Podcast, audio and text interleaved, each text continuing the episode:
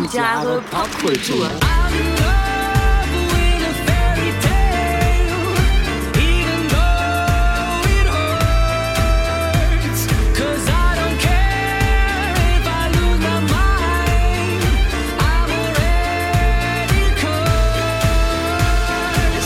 Einen wunderschönen guten Tag und herzlich willkommen zu 1000 Jahre Kultur. Mit Folge 34 und dem Thema Moderne Märchen. ja moderne Märchen. Ja. Erstmal kommt es mir wirklich vor wie 1000 Jahre, dass wir hier gesessen haben. 1001 Jahr ist das Ein Jahr, quasi. genau. Ja, absolut, gebe ich dir Es ist ein total bisschen recht. Zeit vergangen, eine Art Sommerpause. Ja, wir machen die ja eigentlich fast immer unfreiwillig, aber wir machen sie. Eigentlich, wenn ich so die letzten Jahre zurückdenke, hatten wir eigentlich immer irgendwo eine Lücke Das stimmt. ne, um diese Zeit. Ja. Aber dieses Mal kam es mir doch auch besonders lang Ja, vor. das stimmt. Ja, Ja. ja, ich prangere das an, Ja, aber wir, wir bessern uns. Wir bessern uns. Dafür hatten, ja, dafür hatten wir auch in der Vergangenheit immer dreiteilige Folgen. Ne? Das das stimmt. War nicht auch die letzte Ja. äh, eine dreiteilige Folge? Habe ich vorhin beim Löschen der Aufnahmedateien ah, gemerkt, okay. das waren irgendwie 49 Dateien und jetzt rate mal, mit welchem Wort jede Datei anfing. Mit welchem Wort? Ja. Ja. Meistens von mir, auch mal von dir. Es war sehr, sehr So lustig. als äh, Lückenfüller, als, als, als, als, Als. Introduction, ja. Ja, ja. ja. auch beliebt. So. So, ja, aber auch dabei, aber ganz klar dominant war ja. Oder auch kommen wir nun zu. Genau. Ja, gibt so ein paar Classics, Ja. sozusagen auch im, im äh, Gebrauch der Wir haben, uns, Floskeln. wir haben uns da eingegroovt auf ja. Nee, gut ist auch etwas. Ich wollte gerade gut sagen. Gut. Gut. Ich glaube, ich sage eher gut. Gut ist aber sehr, war sehr unterrepräsentiert, Echt? Oh. ja, vielleicht zweimal. Ja. Da war sogar so noch mit fünfmal, glaube ich. Ja, So, wir sind aber bei den modernen Märchen. Mhm. Und jetzt sollten wir vielleicht, bevor wir uns da richtig reinstürzen, können wir erstmal was zum Märchen generell sagen. Wie wär's? ja. Ja. Also Märchen ähm, kennt ja nun jeder. Ich meine, jeder spätestens als Kind wird man, oder frühestens als Kind wird man schon damit konfrontiert. Ne?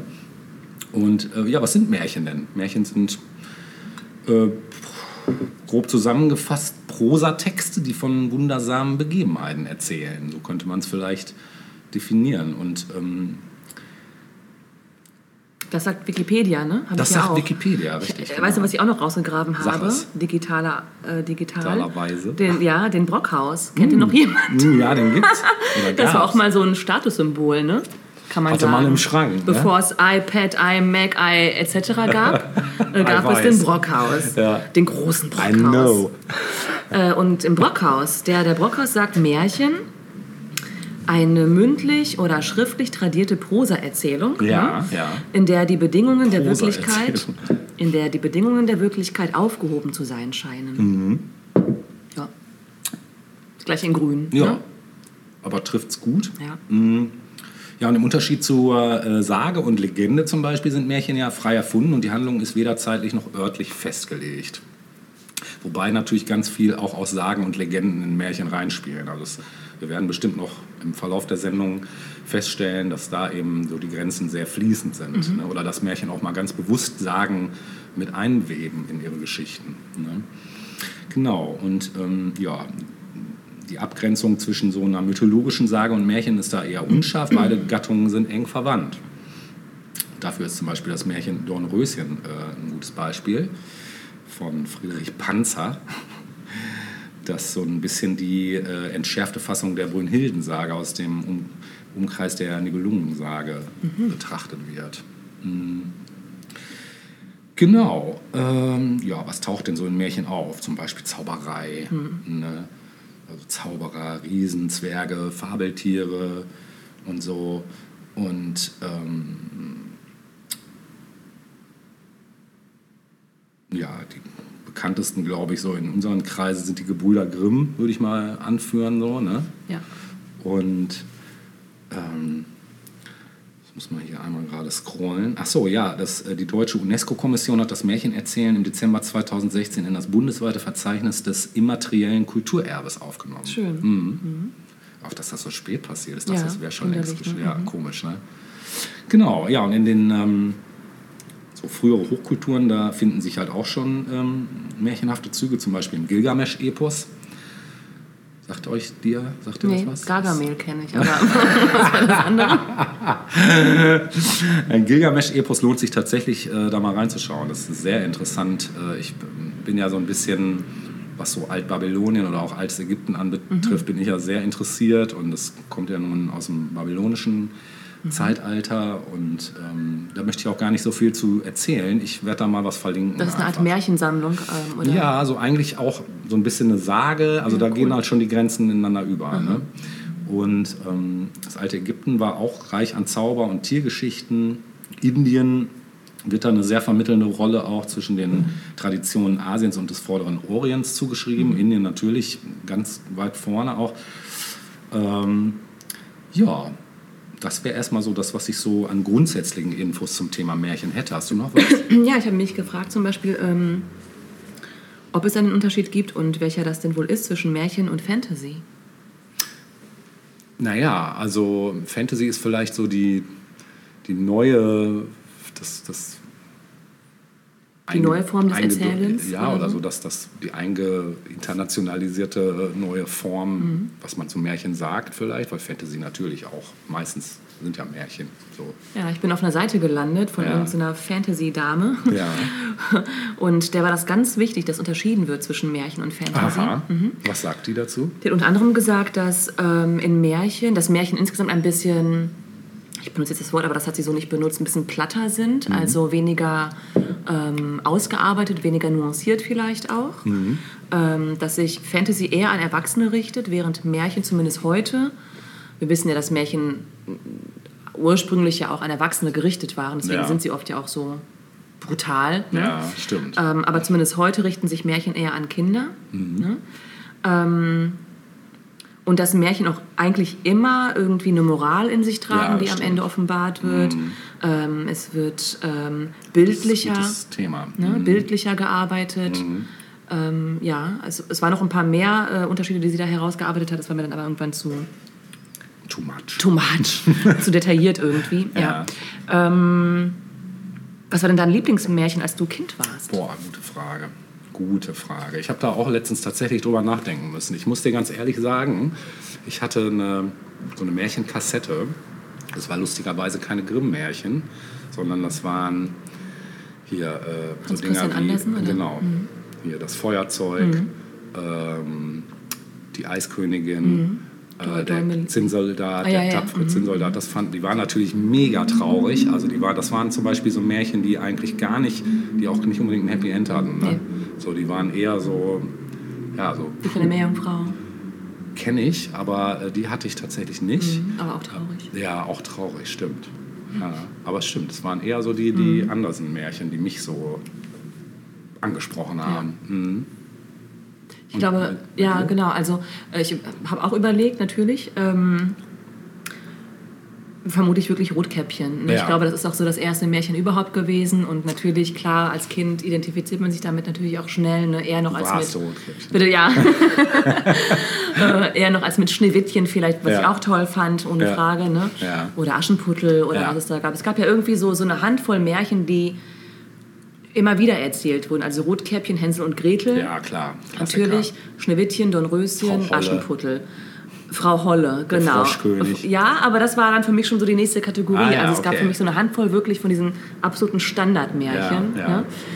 Äh, Wir hatten ein Buch, wir hatten mehrere Bücher mit Märchenerzählungen, aber vor allem eins, das nannte sich Märchentruhe. Das kenne ich. Ja, habe ich auch noch irgendwo Klassiker, rumfliegen. Oder? Ich weiß nicht, ob es ein Klassiker Ja, ist. doch, definitiv. meiner Family schon. Ja, ja, meine Tochter hat das Ja, auch. Mhm. guck. Äh, ich habe das auch noch zu Hause rumfliegen, wobei die Seiten sich schon naja, Auflösen, ein ja. bisschen auflösen. Ja. Ähm, ja, aber diese Frage nach dem Lieblingsmärchen, äh, das wurden ähm, auch Erwachsene irgendwann mal in einer repräsentativen Umfrage gefragt. Ja. Ähm, und zwar kam die Frage nach dem bekanntesten und nach dem beliebtesten Märchen der Ja. Mhm. erwachsenen Deutschen. Und auf Nummer eins ist, kannst du es dir vorstellen? Ich tippe mal tatsächlich auf entweder Rotkäppchen oder Schneewittchen. Schneewittchen. Ach, guck mal. Ja. Ja. Ähm, und zwar hat das das Essener Literaturmagazin Bücher in Auftrag gegeben, diese Umfrage. Ja. Ähm, da sind nämlich 1006 Bundesbürger, Bürgerinnen im Alter von über 18 Jahren nach ihrem Lieblingsmärchen befragt worden. Und ähm, ja, 51 Prozent kennen das Märchen. 51 Prozent nur? Das ist wenig. Von der schönen Königstochter, wie es hier heißt. Okay. 51 ist ein ist ja bisschen echt krass. wenig, oder? Das zeigt doch, es spricht schon übers Bildungsniveau aus. Merkwürdig. ja. Auf Platz 2 nicht Rotkäppchen, das ist erst auf Platz 3, sondern Hänsel und Gretel Mhm. ist auf Platz 2. Unter den bekanntesten. Und am liebsten mögen tatsächlich die meisten, die befragt wurden, äh, Schneewittchen, also ist auch hier auf Platz 1. Krass. Mhm. Ja, und am liebsten ähm, ist dann aber nicht auf Platz 2 Hänsel und Gretel oder Ja. Rotkäppchen, sondern Aschenputtel. Ach, guck mal. Und Hänsel und Gretel erst auf Platz 3. Paschenputtel. Hm, ja. also Schneewittchen Ja. und Aschenputtel mögen die meisten wohl am liebsten. Ja. Ja. Ich habe äh, zu, auf Rotkäppchen komme ich später nochmal zurück. Mhm. Ähm, das nur am Rande. Aber ich würde jetzt schon gerne gleich das erste Musikstück spielen. Mach. Ne? Ja. Und zwar, was würde sich anbieten als ein Stück, was das Wort Märchen nicht schon bereits im Titel trägt, nämlich Fairy Tale, also Ja. auf Englisch, von dem guten Herrn Doldinger, der seines Zeichens der Chef des äh, Rundfunkorchesters des WDRs Ah, war, der aber auch eine Band hatte, die nämlich Passport hieß. Und das hören wir jetzt. Ein märchenhaftes Stück Fairy Tale von Passport. Viel Glück, äh, viel Spaß. Thank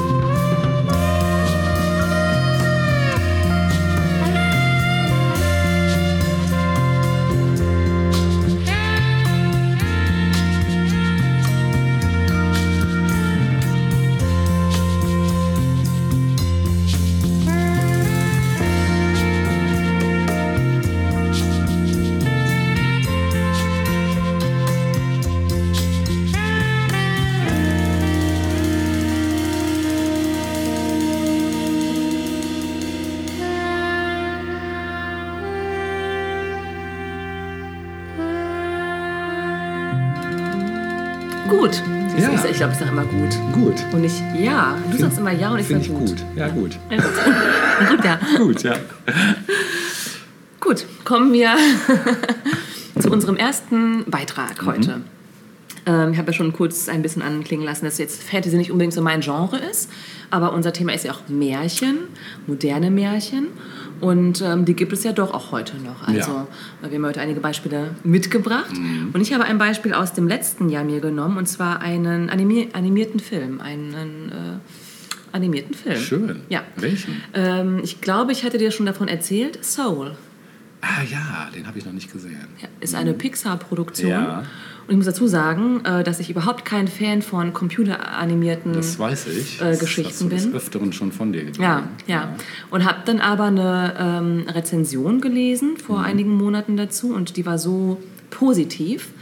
Und dann habe ich mir einen Trailer angeguckt und dachte, hm, irgendwie, irgendwie hat das was. Mhm. Und habe mich darauf eingelassen. Äh, die Ästhetik ist jetzt ja auch nicht mehr so, wie sie mal bei Toy Story war. Gar nicht. Oder Das so, ne? Echt ist ja auch schon völlig 20 Jahre her ja, oder noch locker. länger. Mhm. Ne? Ähm, ja, Soul. Ähm, aus dem letzten Jahr.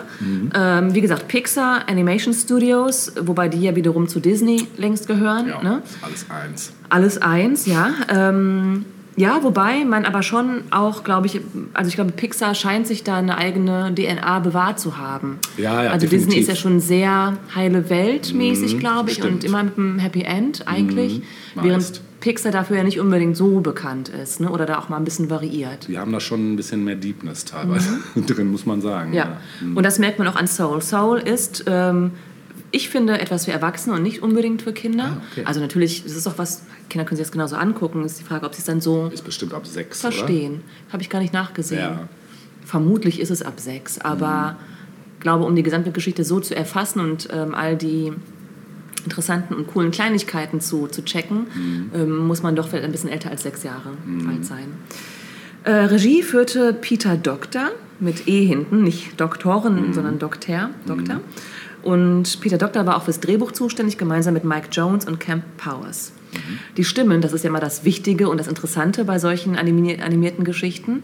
Ähm, Im Original werden die gesprochen von Jamie Foxx in der Hauptrolle Oh, cool. von Tina Fey, ähm, Graham Norton, Felicia Rashad, Questlove, Angela Bassett. Das sind so die großen Namen, ähm, die man da nennen kann. Und ähm, ja, worum geht es darin eigentlich? Also, Jamie Foxx spricht die Hauptfigur Joe Gardner. Ja. Joe Gardner ist ähm, seines Zeichens Pianist und Musiklehrer an einer Schule in New York City.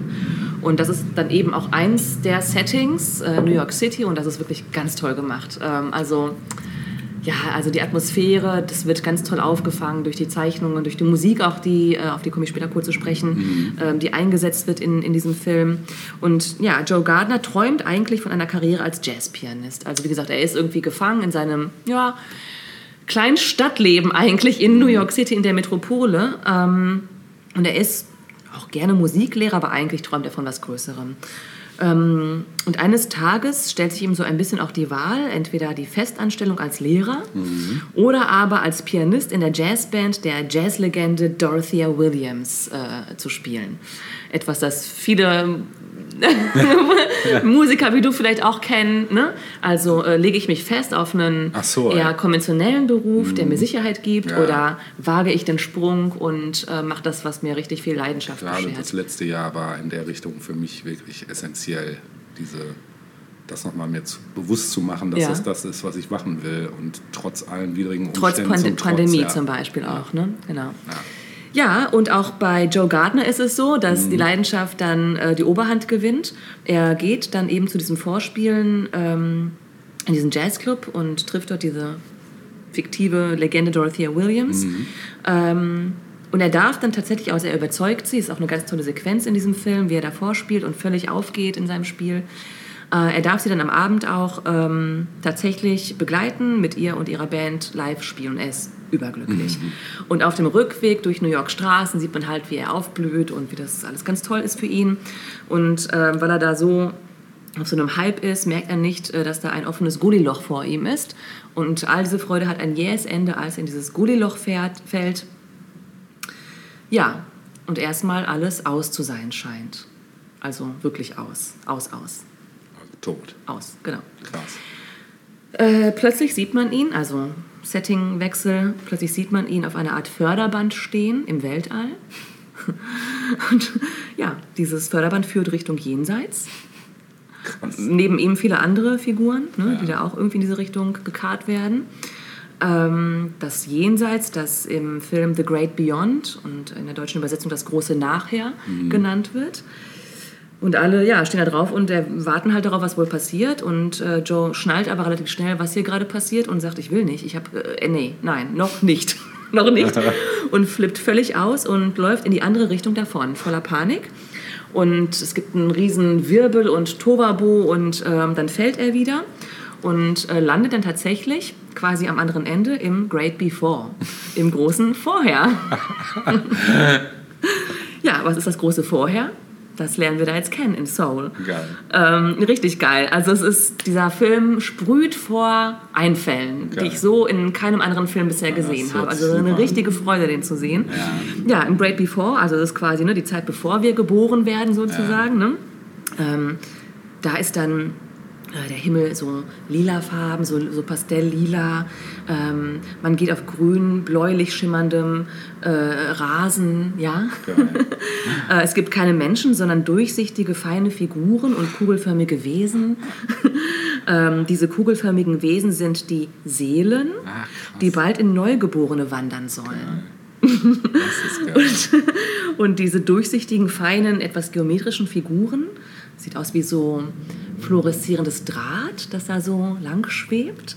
Äh, Das sind Mentoren, die ihr Leben schon hinter sich haben und diese künftigen Seelchen sozusagen anlernen, um quasi einen richtigen Job im Körper des künftigen Menschen zu machen. Ja. Geil. Kann ich gleich auch noch was zu sagen, aber erzähl mal erstmal weiter. Ja, ähm, diese, diese Seelen, diese kugelförmigen Wesen, das hat ein bisschen was von so, ja, kleinen Kindern schon fast irgendwie. Ne? Das sind so kugelförmige kleine Wesen. Ähm, die sind da in so einem Institut, weiß ich nicht, ob das das richtige Wort ist, aber in so einem Bereich, wo sie darauf warten, dass sie der Funke trifft. Und dieser Funke, the Spark, ähm, ist so etwas wie das, die Hauptmotivation oder die Leidenschaft für den Weg durchs Leben. Also gar nicht der Sinn, ne? Ja. sondern wirklich so eine Hauptleidenschaft, die dich, ja, äh, die aber so, ähm, bei Musikern wäre es dann das Instrument vielleicht, das sie, das sie lernen oder ähm, was weiß ich, irgendein Hobby vielleicht, das extrem wichtig ist für, für den Lebensweg dieses Menschen. Eine Bestimmung oder sowas. Ja, eine Art Bestimmung, genau. Mhm. Ähm, so, und ähm, diese Seelen warten eben auf diesen Funken und wenn sie den gefunden haben in diesem in dieser Institution sozusagen, ähm, dann bekommen sie den Erdpass und fallen auf die Erde in neugeborene Babys. Geil. Ja. So, und Joe ist da nun natürlich völlig äh, ungeplant gelandet, zufällig eben, weil er geflohen ist aus äh, dem Weg zum Jenseits und wird äh, für einen Mentor gehalten. und er soll dann ein, äh, ja, eine Seele namens 22, also 22, trainieren. Das Problem ist aber, dass 22 eine zynische Seele ist. voll kein Bock auf Erde, voll kein Bock auf sich in Menschen irgendwie einpflanzen zu lassen, voll kein Bock drauf. Ja? Äh, 22 ist auch schon lange im Great Before und äh, weigert sich einfach, also boykottiert das quasi, ne? ähm, da irgendwie hinzukommen. Ja. So, ähm, 22 erfährt dann, dass Joe im, quasi im, in der realen Welt im Krankenhaus im Koma liegt. Also tatsächlich ist er noch nicht gestorben, aber ja, es sieht halt nicht gut äh, für ihn aus. Ja. Und die beiden schmieden einen heimlichen Plan. Joe soll 22 helfen, den Funken zu finden als Mentor. Denn mit dem Erdpass, den 22 dann bekommen würde, mit dem würde dann Joe statt 22 zur Erde gehen. Und 22 bleibt ganz relaxed und great before. Das ist so der Plan, den die beiden aushacken. Aber 22 findet keinen Funken. Findet einfach keinen Funken. Also er bemüht sich auch, aber irgendwie ist da nichts so richtig, was Klick macht. Also, ne? Und in diesem Zusammenhang besuchen sie dann die Zone, die Zone. Und das ist ein Platz, der ja auch nochmal einen krassen Stimmungsumschwung in diesem Film bringt. Das ist nämlich der Ort, an dem die Seelen, bei denen der Funke, also die Leidenschaft, entweder einen Trance-Zustand erreicht oder aber zur Besessenheit führt. Also alles irgendwie ein bisschen hm, too much. Geil. Ja? Dort treffen sie aber in dieser Zone Moonwind. Moonwind ist eine Kreatur, gesprochen von Graham Norton. Äh, der als Kapitän auf einer Ga Ga äh, Galeone mit Hippies unterwegs ist in dieser Zone und diese verirrten Seelen irgendwie rettet.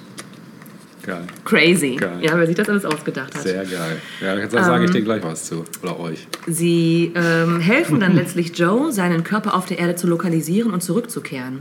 So, also es gibt dann eben diesen Plan. Joe soll zurückgeworfen werden auf die Erde in seinen Körper und alles ist dann irgendwie wieder gut. Aber es Ja. passiert ein Fehler, denn Joe trägt 22 mit sich und landet aus Versehen nicht in seinem eigenen Körper, sondern im Körper einer Therapiekatze. Während 22 aus Versehen im Körper von Joe landet. So, und dann sind die beiden da. Also die Figur von Joe, äh, aus dem aber quasi 22 spricht, der Ja. Zyniker. Ja. Und die Katze, die quasi Joe in sich hat. Ja? So, Geil. die Katze hat irgendwie den Plan, weil die kennt natürlich auch New York und alles, äh, was damit zusammenhängt. Mhm. Während für 22 im Körper von Joe alles neu ist. New York, New York City. So, ne? Und ähm, 22 genießt dann auch im Körper von Joe alle Kleinigkeiten, die für uns total normal sind. Also die Gespräche, die er führt, Pizza essen, zum ersten Mal Pizza essen und schmecken. ne? Das hat echt einen großartig. großen Stellenwert in diesem Film.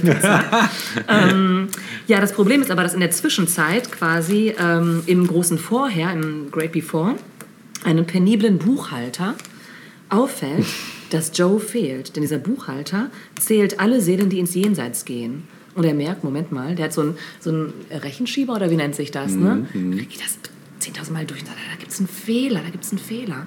Und merkt dann aber, okay, das ist dieser Joe-Typ, der nicht ins Jenseits wollte. Und dieser Typ, dieser krasse Buchhalter, kommt auch auf die Erde und sucht Joe. So. Und ähm, ja, hier will ich erstmal Stopp machen. Also es geht noch turbulent weiter. Es, also es wird nochmal verschiedene ähm, ähm, Settingwechsel geben in diesem Film. Ähm, ein, ein extrem en- empfehlenswerter Ja. Film, der diese ganze Idee nochmal aus einer ganz anderen äh, ähm, Idee heraus aufgreift. Und auch optisch, visuell Bombe, Mhm. Glaub absolute ich. Bombe. Glaube ich. Ja? Das klingt auf jeden Fall super. Total. Ähm, was das Ende des Films betrifft, das sage ich jetzt hier natürlich noch nicht, ne? aber tatsächlich waren sich die Macher unschlüssig äh, und es gab verschiedene Versionen, die auch Testpublikum vorgeführt worden, äh, wurde, wurden. Ja. Äh, und man hat sich aber letztlich dann doch für ein Ende ähm, dann festgelegt. Ja, ähm, was so ein bisschen der Sinn dieses Films ist, ähm, ist es, es geht so ein bisschen entgegen dieser eigentlichen Richtung, die gerade US-amerikanische Filme und, und hm, ja, Filme vorgeben, dieses ähm, den American Dream und dass man am Ende irgendwie ähm, seiner großen Passion folgt und die einen er erfüllt und so. Dieser Film geht einen anderen Weg. Dieser Film stellt in Frage, ob es im Leben tatsächlich darum geht, seiner seine Berufung blind zu folgen oder ob es nicht auch die Kleinigkeiten im Leben sind. Ja? Also beispielsweise eben Joes Beruf als Lehrer. Ist der, kann der nicht genauso erfüllend sein wie ein Traum vom Jazzpianisten oder so. Ne? Das fand ich auch nochmal ganz Ja, ähm, erfrischend eigentlich so. Ja, Dr. und Jones, Dr. Jones, erarbeiteten die Figur des Joe Gardner über zwei Jahre hinweg. Auch abgefahren, ne? Und es ist vor allem auch die erste afroamerikanische Hauptfigur Figur von Pixar. Au, krass. Ja, also etwas ganz Besonderes. Ja. Und umso wichtiger war es eben, gerade weil es ja auch eine animierte Geschichte ist, ähm, auf jeden Fall, nicht möglich, sondern auf jeden Fall schmerzhafte Stereotype aus alten Cartoons zu vermeiden. Mhm. Ne, wie sie eben sonst über Jahrzehnte hinweg ja ähm, dargestellt wurden. Also Mhm. beispielsweise ähm, wurde ein Lichtberater extra engagiert, um die verschiedenen Nuancen der dunklen Hautfarbe oder einer dunkleren Hautfarbe nochmal hervorzuheben. Also dass nicht jede dunkelhäutige Figur gleich aussieht. Ne? Oder aber auch, dass die Haarstruktur variiert etc. Ja, äh, im Beraterteam waren unter anderem Herbie Hancock, Quincy Jones, äh, John Batiste, äh, aber auch ähm, schwarze Pixar-Mitarbeiter, die so Ja. ein bisschen ja auch Einblick geben konnten, wie sie so ihre Lebenswelt in New York City wahrnehmen. Ähm, wichtig war auch, dass, dass, ähm, dass diese Seelen und die Mentoren im Great Before nicht wie Geister aussehen. Also das wollte man auch auf jeden Fall vermeiden. Ist auch total gelungen. Also ich finde gerade diese Mentoren, die so ein bisschen wie so, ja, ich sagte schon, fluoreszierendes Draht aussehen, total abgefahren. Habe ich so echt vorher noch nicht gesehen. Geil. Mag sein, dass das schon gab. Ich, äh, wie gesagt, ich verfolge diese animierten Geschichten jetzt nicht so, aber mir scheint es doch sehr besonders zu sein. Ja. Äh, dementsprechend beschreibt eben der Regisseur und Drehbuchautor Doktor eben auch, äh, dass die dann als große Herausforderung, also daran haben die auch viel, viel Zeit oder da rein, da rein investiert. Mhm. Ähm, Musik spielt natürlich auch eine große Rolle, wenn man bedenkt, das Ganze ist New York City, es geht um Jazz natürlich. Ne? Und für den, ähm, für, für den Film Soundtrack ähm, zeichnen sich verantwortlich Trent Reznor und Atticus Ross von Nine Inch Nails. Krass. Äh, Trent Reznor ist ja sowieso schon seit vielen Jahren im äh, Filmmusikbusiness. Auf jeden Fall, ne? ja. Genau, Mhm, beheimatet. Vieles. Mhm. Ja. Und eben besagter Musiker John Baptiste Mhm. äh, war zuständig für die Jazznummern, die hat er komponiert. Mhm. Und dem war es wichtig, für diesen Film, der doch ein Massenpublikum ansprechen sollte, äh, benutzerfreundlichen Jazz äh, Mhm. zu komponieren, wie er es nennt. Also äh, der Jazz sollte authentisch sein, aber gleichzeitig auch für ein breites Publikum verständlich. Nicht zu und verkopft. Nicht zu verkopft, genau. Ja, äh, 2020 kam der Film raus. Allerdings gab es ja eine Pandemie, Ja, die wir immer noch stimmt. haben. Ich hab's vergessen. Und die verhinderte einen Kinostart im Juni des letzten Jahres. ah, okay. Äh, dann hat man sich dazu entschlossen, den Kinostart auf November 2020 fu- zu verlegen. Mhm. Es gab dann hin und her und ähm, es war nicht alles ganz klar. Letztlich hat sich Disney dann entschieden, den Film im Dezember 2020 nur auf Disney Plus zu zeigen. Mhm. Wobei der Film aber auch eine Woche im El Capitan Kino in Los Angeles lief. Da stand jetzt kein Grund, aber ich meine, was dahinter stecken könnte, ist, dass ähm, ich glaube, dass äh, Filme, wenn sie denn nominiert werden wollen für große Filmpreise, in einem Kino gelaufen sein müssen. Ja. Das ist so, glaube ich. Ja. Ne? Oder ich weiß nicht, ob das für alle große Filmpreise gilt oder für gewisse. das weiß ich auch nicht. War so eine Vermutung Mhm. meinerseits. Ja. Der Film hat sehr gute Kritiken bekommen, auch Nominierungen, unter anderem ähm, auch dann auch letztlich Preise bekommen, wie den Oscar, den Golden Globe, Ja. einen BAFTA äh, für besten Animationsfilm und sogar auch die beste Filmmusik. Wow. Ähm, wobei einige aber auch gesagt haben, der Film ist ein bisschen zu verschachtelt. Also es gibt schon viele verschiedene Stränge. Ich persönlich fand es nicht zu viel. Also man kommt total gut mit. Mhm. Ja. Ich glaube auch, dass ein Kind gut mitkommen würde, wenn es sich das angucken würde. Ähm, und die BBC hat es ähm, eigentlich recht treffend formuliert als äh, wunderschönes Durcheinander. Schön. Das Ein klingt- sehr klingt- großer Tipp. Klingt super. Ähm, natürlich hören wir jetzt auch Musik aus diesem Film, Ja. weil Musik da einfach sehr präsent ist. Und es gibt einen Song von Cody Chestnut, der nennt sich Parting Ways. Ja. Und den hören wir uns jetzt an. Und wie hast du vorhin so schön gesagt, viel Glück.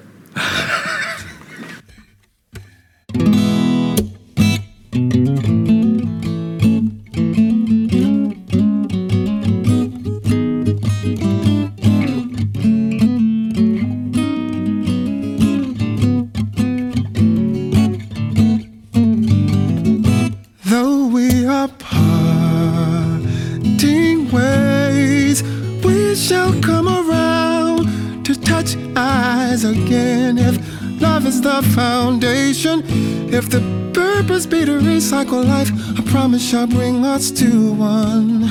Bleeding heart in the end now, though we are parting ways, we shall come around to touch eyes again. If love is the foundation, purpose be to recycle life. A promise shall bring us to one. Bleeding heart in the end.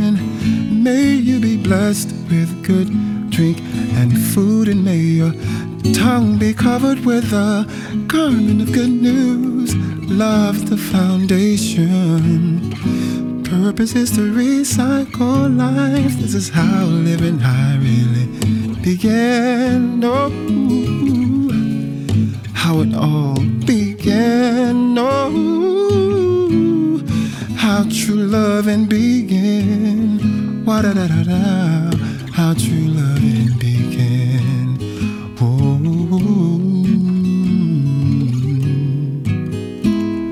Now love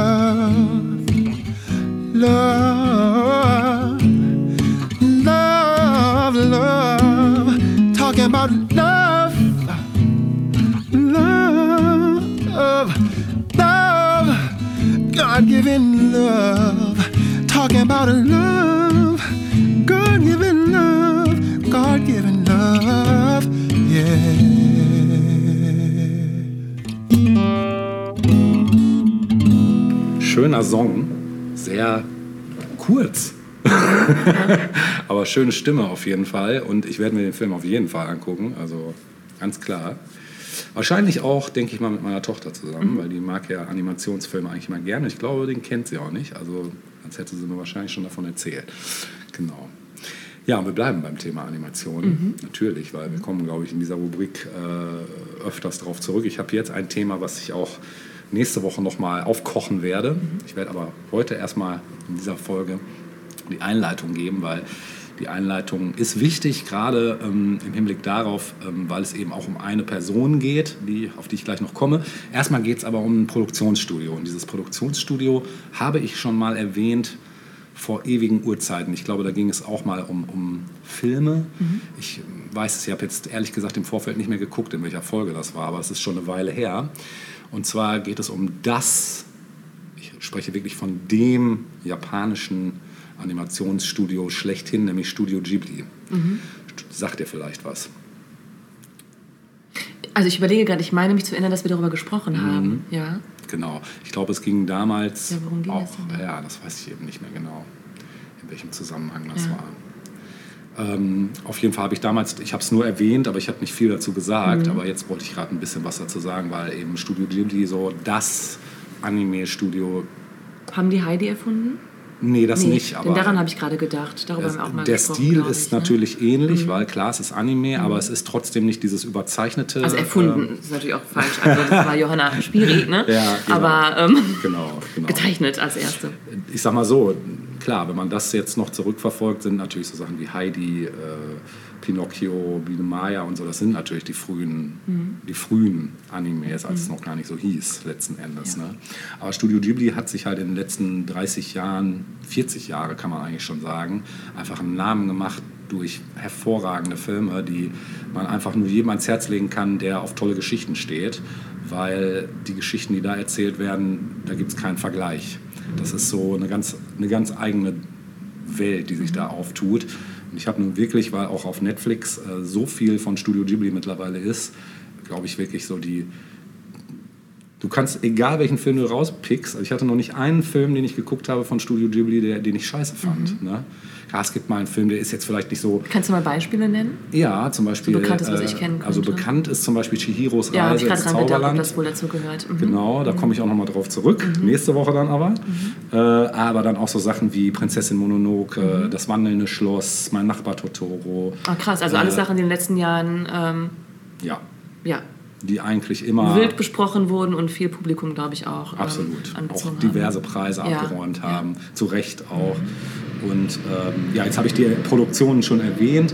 Ähm, man muss einen Film vorweg schicken, nämlich Nausicaa aus dem Tal der Winde. Das war, glaube ich, so der Durchbruch von Studio Ghibli. Das war 84, also es ist schon echt eine Weile her. Äh, Das war einer der Filme, die ich zum Beispiel nie gesehen hatte, weil den gab es immer nirgends. Den gibt es jetzt aber auf Netflix. Ich habe ihn dann mir angeschaut. Auch fantastisch. Ähm, genau, und ähm, der äh, ähm, wurde schon von denselben Produzenten, nämlich von Ha- Hayao Miyazaki, um den geht es auch gleich noch, das ist nämlich der, einer der Begründer von Studio Ghibli, produziert, aber das war noch bevor es Studio Ghibli gab. Und äh, das Studio Ghibli wurde dann 85 erst gegründet, also ein Jahr nach der Veröffentlichung von Nausicaa. Und äh, die Beschäftigten stammten dann eben zum Teil aus dem Studio Topcraft, äh, das den Nausicaa produziert hatte, äh, vor allem mit Auftragsproduktionen, aber aus dem Aus Ausland beschäftigt waren. So entstand zum Beispiel das letzte Einhorn bei Top, Topcraft äh, direkt vor Nausicaa. Also das letzte Einhorn natürlich auch ein Meilenstein. Ja, und dann seit der Gründung waren dann Miyazaki und Isao Takahata zusammen mit dem Produzenten Toshio Suzuki die leitenden Akteure des Studios, das sich dann von 85 bis 92 in Kitiochi befand und seitdem ähm, in Kopa, oh, ich kann es kaum lesen, Koganai seinen Sitz hat. Das ist also auch eine japanische Stadt, die ich aber auch so nicht kenne. so. Ja, der, der Name äh, Ghibli geht auf eine italienische Bezeichnung zurück, die wiederum arabischen Ursprungs ist und äh, wird im Japanischen aber statt mit einem italienischen hartem G mit einem stimmhaften J-Laut ähm, ausgesprochen. Und Ghibli steht für einen heißen Sahara-Wüstenwind. Ähm, der erste Zeichentrickfilm in Spielfilmlänge aus dem Hause Ghibli entstand 86 mit Das Schloss im Himmel, auch fantastischer Film und handelt von der Abenteuergeschichte zweier Kinder, die sich auf die Suche nach einem legendären fliegenden Schloss machen. Das hat überhaupt, es gibt immer sehr viel das Thema Luft und mhm. Fliegen bildet wirklich eine zentrale Rolle in ganz, ganz vielen Studio Ghibli-Filmen. Ähm, der Film konnte zwar äh, Nausicaa Popularität nicht übertreffen, aber war für einen Anime-Film dann ebenfalls äh, außergewöhnlich erfolgreich und ermöglichte dem Studio dann eben weitere Produktionen. Und so setzten dann Miyazaki und Takahata 88 gleich zwei Filme um, nämlich Mein Nachbar Totoro mhm. und Die letzten Glühwürmchen. Äh, den letzteren habe ich... Welchen sagtest du? Äh, 88. 88. Genau, den letzteren habe ich zum Beispiel noch nicht gesehen. Letzten Glühwürmchen muss ich noch sehen. Ja, während die letzten Glühwürmchen äh, ein trauriges Antikriegsdrama um zwei Geschwister ist, zeichnen die Kinderfilm äh, Mein Nachbar Totoro vor allem die, die darin vorkommenden Fantasiewesen aus. Das ist also wirklich so ein klassisches Märchen mhm. einfach. Mhm. Wirklich auch eine ganz tolle Geschichte, die auch Erwachsene einfach anspricht. So ist sehr. Mhm. Ähm, wir kommen da gleich noch auf so wiederkehrende Motive mhm. in fast allen diesen Ghibli-Filmen ja, Merchandise-Artikel zu Totoro, die verkaufen sie nach wie vor gut. Also, das also es scheint äh, immer noch sehr aktuell zu ja, sein, oder? Oder wird oft erwähnt vielleicht Evergreen, auch? Ne? Ja, das ja. ist ein Evergreen. Einfach dieser Totoro, dieser große, ja. so ein bisschen so eine Mischung aus Eule und Katze, das Wesen. Also so wirklich einfach niedlich und auch manchmal so ein bisschen creepy. Also es ist bei Studio Ghibli wirklich so diese, diese Grenze zwischen leicht creepy mhm. und, und witzig ist sehr fließend. Mhm. Aber das zeichnet sich bei der japanischen, auch in der Tradition und in der Kultur auch einfach aus. Mhm. So diese, diese Geistwesen, die eine ganz große Rolle spielen. Einfach so, ob das Ahnengeister sind oder irgendwelche Naturgeister. Es geht auch immer, das Thema Umwelt ist immer riesig in fast allen Filmen was ich auch äh, total toll finde. Ja, und das Titellied von Totoro ist wohl eines der bekanntesten Lieder in Japan überhaupt. Das muss man auch dazu sagen. Ähm, ja, während der 80er Jahre hatten die Filme des Studios dann noch wenig Publikumserfolg, konnten die Kosten gerade immer nur so einspielen. Und der erste ähm, große finanzielle Erfolg kam 89 mit Kikis kleiner Lieferservice. Auch ein Megafilm, äh, ich auch vor kurzem erst gesehen, auch sehr empfehlenswert. Ja, und weil für die rund 90 Mitarbeiter dann nicht mehr ausreichend Platz im Studio war, damals, ne, mittlerweile sind es natürlich mehr, baute man 92 in äh, Kopaga, Koga, Koganai ein neues Gebäude, was zur selben Zeit äh, erschien dann Miyazakis melancholische Liebesgeschichte Porco Rosso. Das habe ich auch noch nicht gesehen, die muss auch total toll sein. Ähm, es sind auch wirklich immer erstmal grundlegend unterschiedliche Themen mhm. in den Filmen, aber haben dann oft an einigen Stellen Überschneidungen. Wir werden da gleich noch äh, auf ein ganz großes Thema von dem Miyazaki kommen. Äh, ja, und während äh, POM erstmals ohne Beteiligung von Isao Takahata und äh, Hayao Miyazaki entstand, das waren dann halt Filme, die auch von anderen Produzenten eben federführend mhm. gemacht wurden.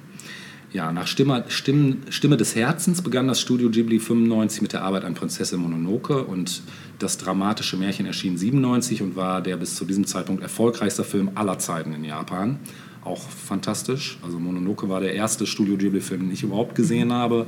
Der hat mich damals komplett vom Sessel gehauen. Ich hatte wirklich mit vielen, vielen gerechnet. Es geht um, ja, es geht um dieses Also bekannt Mädchen. ist es mir natürlich, aber ich habe es nie gesehen. Es geht um dieses Mädchen, Prinzessin Mononoke, die ähm, ja, da geht es halt auch wirklich ganz krass um das Thema Umwelt und Zerstörung durch den Menschen. Und äh, Mononoke ist quasi dabei, die, die Naturgeister zu besänftigen, dass sie nicht die Menschheit mehr oder weniger ja, auslöschen, weil die einfach einen mega Groll haben auf die zivilisierte Gesellschaft und auf die, den Raubbau, der betrieben wird.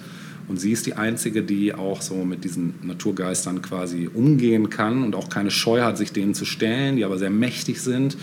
Und ähm, das ist so ein zentrales Thema. Es gibt noch zwei andere Stränge in äh, Mononoke, da müsste ich aber tatsächlich den Film besprechen. Äh, vielleicht mache ich das irgendwann mal. Ich habe mir aber für nächste Woche einen anderen rausgepickt. Mhm. Aber äh, ich war kurz davor, den zu nehmen, weil das halt auch so mein erster war, den ich da gesehen habe. Mhm. Der Film erregte auf jeden Fall auch außerhalb von Japan erstmals Aufmerksamkeit. Der wirkliche Durchbruch kam dann für Ghibli aber 2001 mit eben Chihiros Reise ins Zauberland oder auf Englisch Spirited Away, einem komplexen Märchen um ein zehnjähriges Mädchen, das in eine Fantasiewelt gelangt. Und Chihiro war in Japan sogar noch erfolgreicher als Prinzessin Mononoke und erhielt 2003 den Oscar in der Kategorie Bester Animationsfilm und den Goldenen Bären auf der Berlinale 2002. und ist bislang dann der meist ausgezeichnete Zeichentrickfilm aller Zeiten bis heute. Beide Filme sind, äh, äh, beide Filme und auch Studio Ghibli ähm, wurden dann Ende der 90er und in den 2000er Jahren zum Aushängeschild der japanischen Animationsbranche und lockten viele Nachahmer an. Und ja, die konnten den Erfolg leider nicht wiederholen, da sie nicht über die gleiche Erfahrung und das über lange Zeit aufgebaute Publikum und den damit verbundenen Ruf verfolgten, äh, verfügten. Äh, wobei auch nicht alle Filme von Ghibli große Erfolge wurden. 99 in die Kinos gekommene Familienkomödie Meine Nachbarn, die Yamadas, das habe ich zum Beispiel auch noch nicht gesehen, spielte zwar seine Kosten ein, enttäuschte aber die nach Prinzessin Mononoke hohen Erwartungen. Das ist auch schwierig. Das ist wie bei einem Album, was ein Gassenauer ja. ist, da dann eins nachzulegen, was genauso eins kann man eigentlich knicken. Es gibt mittlerweile tatsächlich auch ein Ghibli-Museum in der Tokioter Vorstadt Mitaka. Ähm, da gibt es eine Anlehnung an den Stil. Das würdest du gerne mal besuchen. Das ne? würde ich sehr gerne mal besuchen, ja. In Anlehnung an den Stil des österreichischen Künstlers Friedensreich Hundertwasser gestaltetes Ghibli-Museum, in dem unter anderem Originalzeichnungen und Entwürfe besichtigt werden können und ein eigens für das Museum produzierte Anime-Kurzfilme gezeigt werden. Bei Kindern erfreut sich vor allem das riesige Plüschmodell des Katzenbus aus Mein Nachbar Totoro großer Beliebtheit. Das äh, stelle ich mir auch sehr geil vor. Ja, es gibt aber für jeden Tag immer nur eine begrenzte Zahl von Eintrittskarten, die ausschließlich über Vorbestellung erhältlich sind. In Japan können die dann frühestens einen Monat vorher bei der äh, Kombini-Kette Lawson ähm, erworben werden. Im Ausland frühestens drei Monate vorher bei verschiedenen weltweiten offiziellen Verkaufsbüros. Ja, noch kurz was zur Produktionstechnik. Hm, während heutzutage fast alle Anime-Produktionen ausschließlich am Computer entstehen, verwendet Studio Ghibli weiterhin klassische Animationstechniken, wie zum Beispiel das Abfotografieren handgezeichneter Folien Ja, und setzt Computeranimation nur in sehr begrenztem Umfang Cool. ein. Ja, und jetzt komme ich nochmal zu dem Hayako Miyazaki, weil das liegt mir sehr am Herzen. Das ist eben der in 1941 in Tokio geborene japanische Animationsregisseur, Drehbuchautor, Zeichner, Grafiker und Filmproduzent und Begründer von Studio Ghibli. Genau, mh, der hat nämlich wiederkehrende Themen und Motive in seinen Filmen und ähm, so bestimmen die komplexen und eigenständigen Mädchen- und Frauencharaktere alle seine Werke. Es gibt Wollte ich also- vorhin sagen, ja, irgendwie scheint da sind immer ein Mädchen, immer ähm, die Mädchen. Hauptrolle zu spielen. Ja, also ich kann mich nicht erinnern. Klar kommen auch äh, Jungen vor und Männer, aber die, die Hauptrollen haben eigentlich wirklich zu, ich sag mal, 90 Prozent Frauen und Mädchen. Genau. Und die Darstellung von Frauen in Miyazakis Film weicht auffällig von der in anderen animierten Filmen ab. Seine Heldinnen bedienen die gesamte Bandbreite menschlicher Persönlichkeit und nehmen zumeist die Hauptrolle ein. Sie übernehmen körperlich überlegene Führungsrollen, wie zum Beispiel Nausicaa als Regentin ihres Volkes in einer unwirtlichen Welt oder das Wolfsmädchen Sun in Prinzessin Mononoke, welche die Zuschauer kennenlernen, als sie blutbeschmiert eine Gewehrkugel aus der Schulter eines ihrer Gefährten, eines überdimensionierten Wolfes, saugt.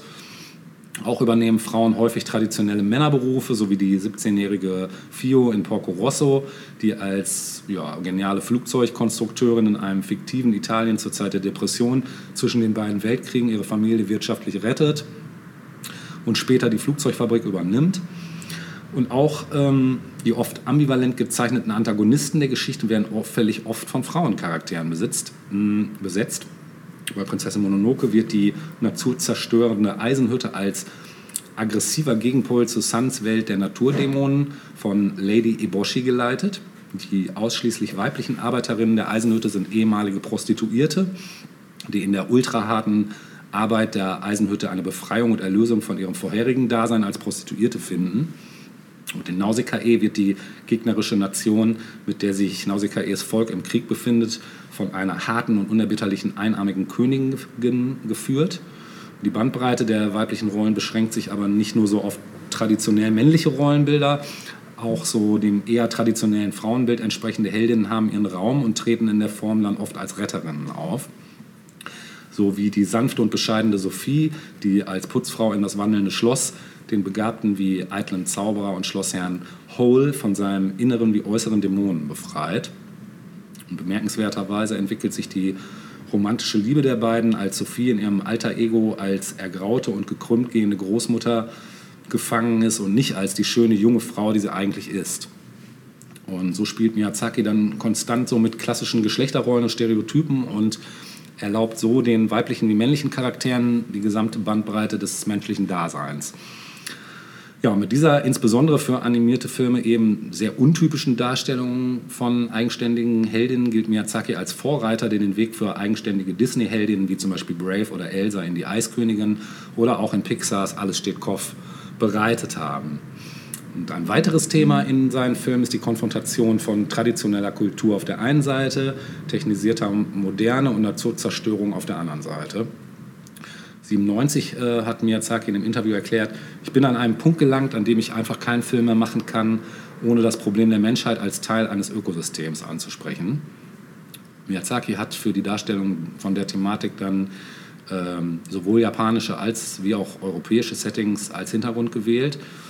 Und der Film Das wandelnde Schloss äh, von 2004, der spielt beispielsweise in einer romantischen deutschen oder elsässischen Fachwerkstatt im Zeitalter der Industrialisierung. Und die romantische Kulisse, basierend auf Colmar, wird zerstört, als die Stadt einem Bombenangriff aus der Luft zum Opfer fällt. Und die drastischen Bilder der brennenden Stadt stellen die Leistungen der Moderne in Frage. Eine ähnliche Thematik spielt in Prozesse in Mononoke eben, wie ich eben schon sagte, eine tragende Rolle. Hm, hier fällt äh, ein von mythischen Tieren bewohnter Wald dem Holz- bzw. Holzkohlebedarf einer Eisenhütte zum Opfer. Und die Technik der Moderne wird dann mit mythischen oder magischen Gestalten und Kräften aus der traditionellen Überlieferung konfrontiert. Das ist halt auch ganz klassisch ähm, für die Studio Ghibli-Produktion. Und häufig wächst Kindern oder jungen Erwachsenen als Helden von Miyazakis Filmen eine vermittelnde Funktion zwischen diesen Polen dann auch zu. Ein wiederholt auftauchendes Motiv sind fantastische Flugmaschinen und Luftschiffe. Und die Heldinnen und Helden treibt oft eine tiefe Faszination fürs Fliegen an und für Maschinen, die den Traum vom Fliegen wahr werden lassen. Und das reicht von Filmen, in denen es explizit um das Fliegen und den Flugmaschinenbau geht, wie zum Beispiel Porco Rosso oder Wie der Wind sich hebt. In anderen Filmen wie Das Schloss im Himmel oder Kikis kleiner Lieferservice ist das Fliegen ein zentrales Element der Geschichte. Ja, ein weiteres zentrales Element ist die Musik. Mhm. Und da war es schwer auszuwählen. Jetzt, jetzt muss ich losen? Jetzt musst du losen, oh. richtig. So, Natascha. Die Loskugel ist geöffnet. Zielen Sie mal. I am gespannt. Nummer 4. Nummer 4. Auch schön. Dann hören wir ja sogar die Titelmelodie von dem Film, mit dem alles begann, nämlich von Nausicaa. Mhm. Wir hören die wunderschöne Klaviermusik von Nausicaa. Viel Spaß damit.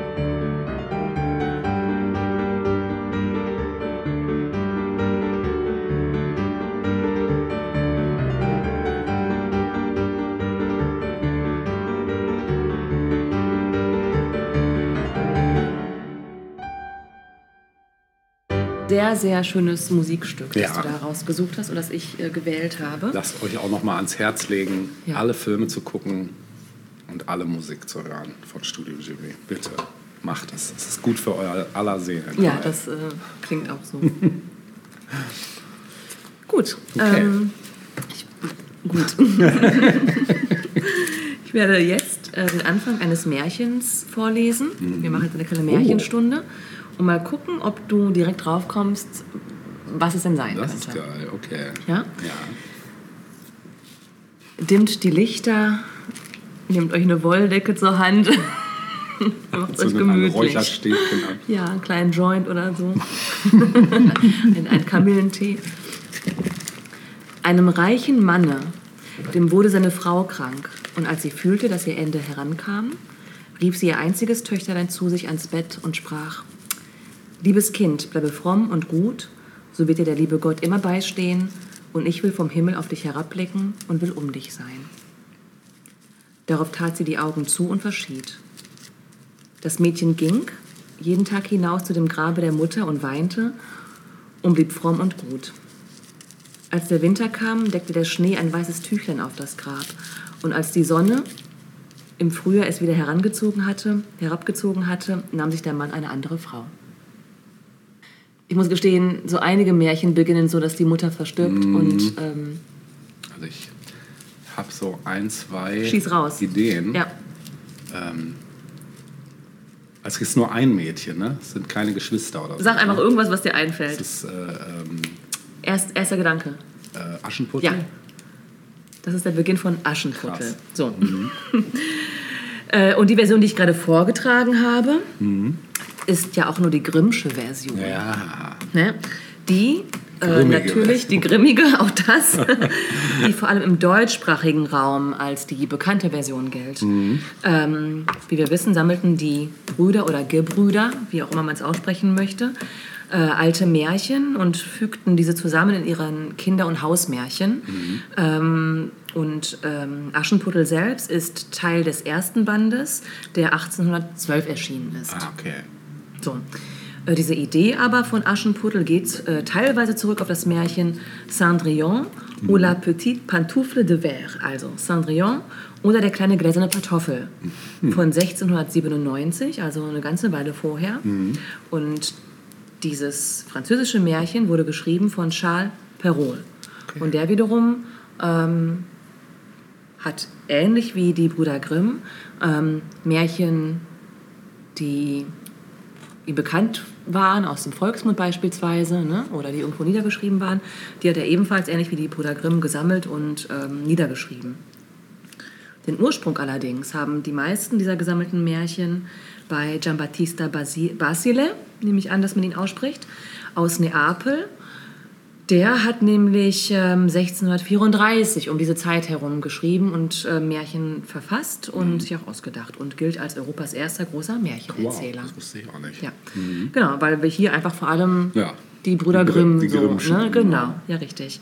Ähm, das Interessante ist aber, dass, äh, oder für mich war es interessant und ähm, ich habe das auch erst vor kurzem tatsächlich, also vor einigen, weiß ich nicht, Monaten oder Jahren irgendwie, Jahre ist es noch nicht her, geschnallt, dass, also ich habe mich immer gefragt, ähm, ob die US-amerikanische Version des Aschenputtels, also Cinderella, für mich wirkte das immer so wie die Hollywood-Version. ja.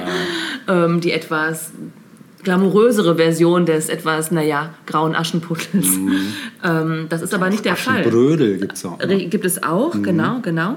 Ähm, geht aber zurück auf Aschenputtel Ah, tatsächlich. ja, okay. Ah. Ähm, aber da komme ich gleich mal kurz drauf zu sprechen, wo die großen Unterschiede sind. Mhm. Ähm, das ist aber nicht so. Also Cinderella geht zurück auf eben Cendrillon, wie der Name schon sagt. Also Cendre, die Asche, Cinder, Asche. Ne? Ah. Ach, das krass. heißt, äh, Disney hat sich quasi mit Cinderella ähm, nicht, Auseinandergesetzt. Bitte? Naja, das äh. vermutlich auch, genau, aber Ja. hat sich eben nicht ähm, ähm, nach, den, nach der Grimmschen Vorlage gerichtet, sondern eben die französische Vorlage genommen Mhm. als ja, Inspiration. Ne? Ähm, die grobe Handlung zwischen Aschenputtel und Cendrillon ist gleich oder ähnlich. Ähm, es gibt aber doch einige Unterschiede. Also bei Cinderella, Cendrillon von Charles Perrault gibt es den gläsernen Schuh. Den gibt es bei den Gebrüdern Grimm, nicht bei Aschenputtel. Also da gibt es einen schlichten, go schlichten goldenen Schuh. Was man halt so schlicht, ja genau. Ein paar Diamanten draufgeworfen, aber eher schlicht halt. Ne? Ja. Ähm, also dort gibt es einen gläsernen Schuh bei, bei Cinderella. Es gibt den Kürbis, Ja. der in eine Kutsche verwandelt wird. Und die Mäuse, ähm, im Original auch Ratten und Eidechsen, die in Pferde verwandelt werden und die Kutsche ziehen. Mhm. Ne? Während es bei, den, bei Aschenputtel äh, Tauben sind, die eine tragende Rolle spielen. Du erinnerst dich vielleicht? Ah. Ja. Ähm, Aschenputtel bekommt von ihrem Vater so einen äh, Haselreisig. Ich habe als Kind nie verstanden, was Stimmt. bedeutet ein Haselreisig. Ja. Was ist das? Ja? Den pflanzt sie und aus ihm wächst nicht etwa ein Haselnuss. äh, was es glaube ich ursprünglich ist, sondern ein Baum. Ja. Und äh, aus diesem Baum heraus, äh, oder in, aus diesem Baum fallen dann ja die Kleider. Ne? Da sitzt ein Vogel und der ähm, beschert quasi Aschenputtel mit dem Outfit, das sie für ihren Ballbesuch benötigt. ne? Und dann gibt es natürlich auch die Tauben. Du erinnerst dich? Also, Ja. ähm, als dann der Prinz, ne, die, ähm, nee, zuerst tauchen die Tauben auf, dann sie helfen Aschenputtel beim Linsenlesen. Stimmt, Ne? habe ich auch nicht verstanden, was das ist. Linsen lesen. Ja, genau. A, B, C, D. Nein, nein, nein. Die Guten ins Töpfchen, die Schlechten ins Kröpfchen. Ja, genau. Ja, ne? Also die Schlechten kriegen die Tauben und die Guten kommen ins Töpfchen. So, ähm, und ähm, diese, diese schreckliche Aufgabe, die ähm, Aschenputtel da ähm, vollziehen muss, die ist ja ähm, die Voraussetzung dafür, dass sie dann auf den Ball gehen darf. Denn bevor sie das nicht bewerkstelligt, wird die Stiefmutter, die Böse, nicht erlauben, dass sie auf den Ball geht. So, ähm, außerdem verraten die Tauben, genau, die verraten dem Prinzen dann ja am Ende auch mehrfach, dass er die falsche Braut nach Hause führt. Rucke die Kuh. Ich habe immer Rucke die Kuh, aber jetzt habe ich gelesen, es hieß wohl Rucke die Kuck. Ich habe immer Rucke die Kuh gelesen. Ja, habe ich auch verstanden. Rucke die Kuh. Ähm, Blut ist im Schuh. Ja. Die falsche Braut. Nee, die rechte Braut sitzt noch daheim, irgendwie so. Ne? Ja. Genau. Also das ist auch anders. Ne? Krass, ja. Ähm, dann gibt es bei Cinderella die gute Fee. Ja. Das ist eigentlich eine Tante von, von äh, Cinderella. Und sie verwandelt den Kürbis, die Tiere ähm, und, ähm, ja, und zaubert aus Cinderellas zerlumptem Kittel ein wunderschönes Ballkleid. So, dann gibt es auch nochmal Unterschiede damit, dass ähm, wie, wie sie jeweils ihren Schuh verlieren. Also Cinderella verliert am zweiten Abend ihren Glasschuh, einfach weil sie sich beeilen muss. Also die, die Uhr schlägt zwölf und Ja. nach, nach Mitternacht verliert das Ganze seinen Zauber und sie läuft die Treppen hinunter, verliert dabei einen Schuh und zack. Bei Aschenputtel ist es so, dass der Prinz einen Trick äh, anwendet und zwar bestreicht er die Treppen, die Schlosstreppe mit Pech. Krass. Ne? Und Aschenputtel bleibt darin hängen Ja. Und der goldene Pantoffel, ein goldener Pantoffel bleibt liegen. So, ähm, was aber gleich ist, ist, dass äh, der Prinz dann eben anhand dieses Schuhs, den er hat, ähm, nach dem Mädchen suchen lässt, das er eben da, mit dem er getanzt hat. Ähm, und so geht es dann tatsächlich auch ähnlich weiter. Also auch Cinderellas Stiefschwestern probieren den Schuh an, der passt aber nicht. Bei Grimm ist es so, dass sie ihn anprobieren und dann wird es gruselig ne, und grausam. Also die eine schneidet sich erst Ja. den großen Zeh ab, die andere dann ja. die Ferse. Furchtbare Geschichte, ja. Selbstverstümmelung. Rucke die Kuh, Blut ist im Schuh. Der Schuh ist so klein, die rechte Braut sitzt noch daheim.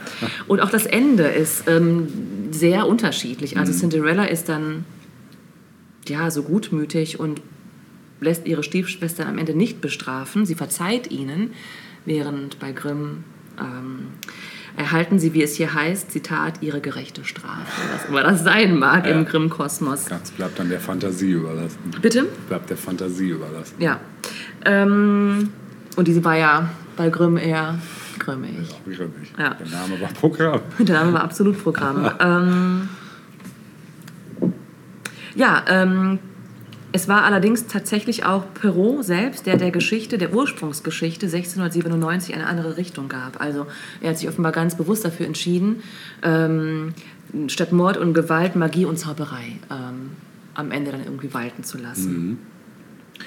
Es gibt natürlich mo moderne Bearbeitungen dieses Stoffes, äh, zuhauf, muss man sagen. Ich glaube, es gibt kein Märchen, das äh, mehr Ja, das ähm, interpretiert wurde, auch im letzten Jahrhundert, als Aschenputtel oder Cinderella. Mhm. Ähm, die erste Verfilmung war Cendrillon, also Cinderella, von 1899 von Mhm. Boah. Georges Méliès. Wow. Echt früh, ne? Ja. also wirklich als Film erst anfing zu laufen. Krass, ja.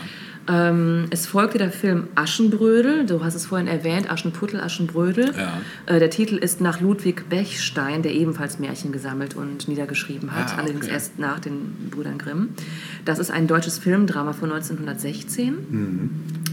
Ähm, heiß geliebt von mir 1960 Aschenblödel mit Jerry Lewis, du erinnerst dich? Cinderella. Geil, ja. Äh, 1973, äh, gerade auch äh, im deutschsprachigen Raum, alljährlich zu Weihnachten drei Haselnüsse für Oh, ja, ja, ja, Klassiker. Oder auch drei Nüsse für Aschenbrödel genannt. Tschechisch, ne? Oder? Ähm, natürlich, wie könnte es anders Ja, sein? Äh, und da wiederum ist die Geschichte eine Mischung aus ähm, der Grimm-Version und ähm, der Version einer tschechoslowakischen äh, Märchenschreiberin. Božena Nemcová hieß die Dame. Ähm, es war auch eine Koproduktion der Tschechoslowakei und der DDR. Ähm, nicht verschweigen möchte ich ähm, auch ein Highlight, das in den 80er Jahren äh, veröffentlicht wurde. Cinderella 80. Ach Ja, ja, ja. Cerentola ja, 80, da gab es auch ein geiles Lied. zu. alternativ auch Cinderella 87. Ja. Kannst du dich daran erinnern? Ja, natürlich, klar. War Das- es nicht mit Bon- Bonnie Bianco? Ja. Ja, Und Pierre Cosso, ja natürlich. natürlich. Die beiden, das Traumpaar. Absolut, es ist ein italienischer Fernsehmehrteiler aus dem Jahre 84 und daran geht es um die 18-jährige Cindy, Ja, gespielt von Cindy, Bonnie Bianco. genau. Fun Fact am Rande, es gab damals, äh, wo ich aufgewachsen bin, in Lippe, äh, eine äh, Eisdiele, die echt coole neue Sorten hatte. Ja. also richtig coole neue Sorten. Und eine Sorte nannte sich äh, Donna Bianca. Es war gerade so der Hype um Bonnie Bianco und meine Schwester bestellt sich eine Kugel nicht ähm, äh, Donna Bianca, sondern einmal Bonnie Bianco bitte. Aus Versehen, ja. Hat sie auch bekommen. Hat sie bekommen, ja, genau. Mm. Also wir haben die 18-jährige Cindy, gespielt von Bonnie Bianco, die mit ihrem Vater, dem Pizzabäcker Harry, ihren Stiefschwestern und der bösen, bösen äh, Stiefmutter Muriel in Brooklyn lebt. Also anderes Setting, Völlig Brooklyn. anderes Setting, ja. Cindy träumt von einer Karriere als Sängerin und eines Tages reist sie nach Italien mit ihrer Stiefmutter und ihren Stiefschwestern. Dort, dort lernt sie dann den italienischen Musiker Mizio, Mizio kennen, gespielt von Pierre Cosso. Ähm, rückblickend, also es gibt, äh, können wir auch verlinken natürlich, äh, die Teile auch auf YouTube zu Geil. sehen. Und synchronisiert wurde das in der BRD-Version, die Stimme von Bonnie Bianco von Susanne Uhlen. Ach, Ja. krass. Also, Es klingt auch ein bisschen zu lieblich, muss ich sagen. Ich mochte Susanne Uhlen sehr gerne Ja, als ja, Schauspielerin. ja, aber super, ja. Aber als Synchronsprecherin wirkt es ein bisschen Mizio. ja, äh, nach einigen Aufs und Ups in diesem Film, also Mizio wird nicht ähm, anerkannt von ihrer etwas poschen Familie. nicht. Genau, also Straßenmusiker, es geht gar geht nicht. nicht, ähm, aber irgendwann feiert sie dann auch erste Erfolge als Sängerin in Italien. Und dann geht sie auch in dieser, Filmvorla in, diesem, in dieser Filmversion auf einen Ball und erfährt dort, dass Mizio ein echter Prinz ist und es kommt zu einem Happy End. Äh, ja, das führte dann 1987, als das Ganze in Deutschland ausgestrahlt wurde, zu einem Mega-Hype ne, um diese beiden Hauptfiguren. Ja, ja. Pierre Cousseau war ja schon durch ähm, Laboon bekannt Laboon, ja, geworden, genau. aber das hat es nochmal auf eine ganz andere Ebene ja, gehievt. Stay war dann der gemeinsame Hit der beiden. Natürlich, Ne? ja.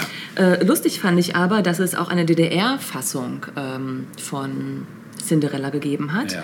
Ähm, die ist ein Jahr vorher erschienen, 1986, und hatte eine andere Synchronisation. Mhm. Und ähm, anhand dieser verschiedenen Synchronisationen kann man auch ein bisschen mh, erkennen, welchen Kurs die beiden jeweiligen Länder so. Das ist mal äh, ganz wertfrei zu das ist formulieren. Also während im, äh, im BRD, in der BRD-Version, äh, die englischen Begriffe total, also englische Begriffe äh, zuhauf benutzt wurden. Ähm, goodbye, see you later, ähm, boy, girl, keine Ahnung, was sie da nicht alles benutzen, fällt das total weg in der DDR.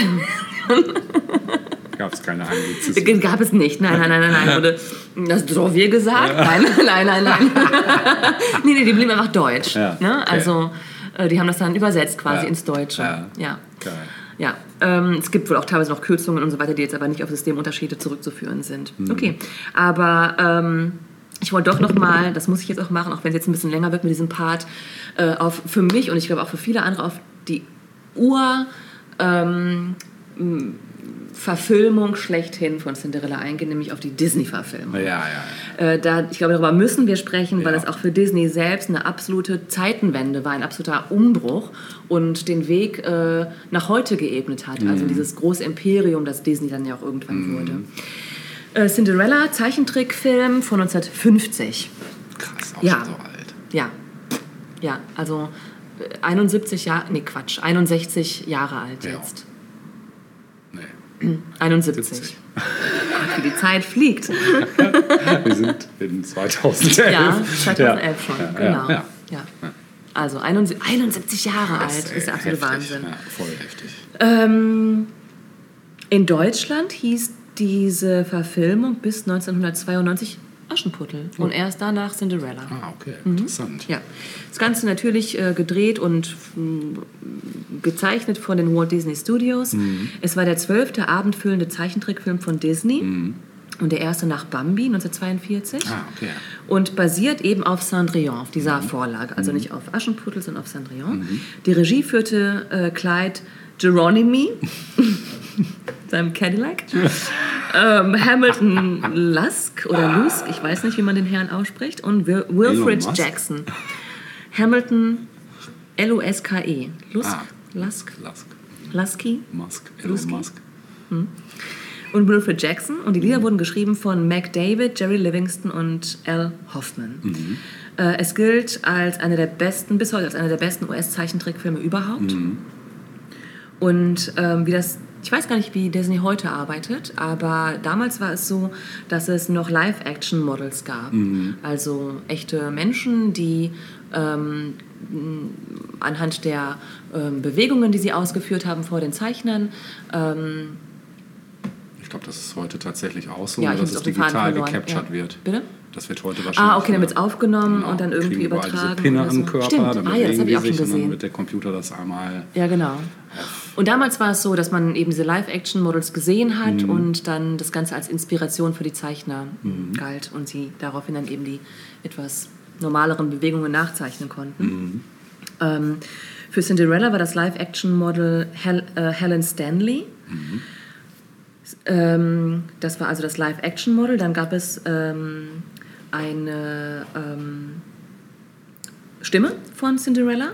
Ja. Äh, die wurde gesprochen von Eileen Woods äh, und wurde ausgewählt aus 400 möglichen Stimmen. Also da gab es ein Riesen-Casting. Lust, ja. Und ähm, lustig fand ich, dass der Prinz in Cinderella, der Prince Charming, wie wir ihn heute eigentlich Ja. so kennen, ähm, dass der keinen wirklichen Namen hat. Also der wird nirgends irgendwie benannt in dieser Verfilmung. Austauschbar. Ein bisschen vielleicht schon. Also er ist aber nicht die Hauptfigur. Ne? Ja. ja.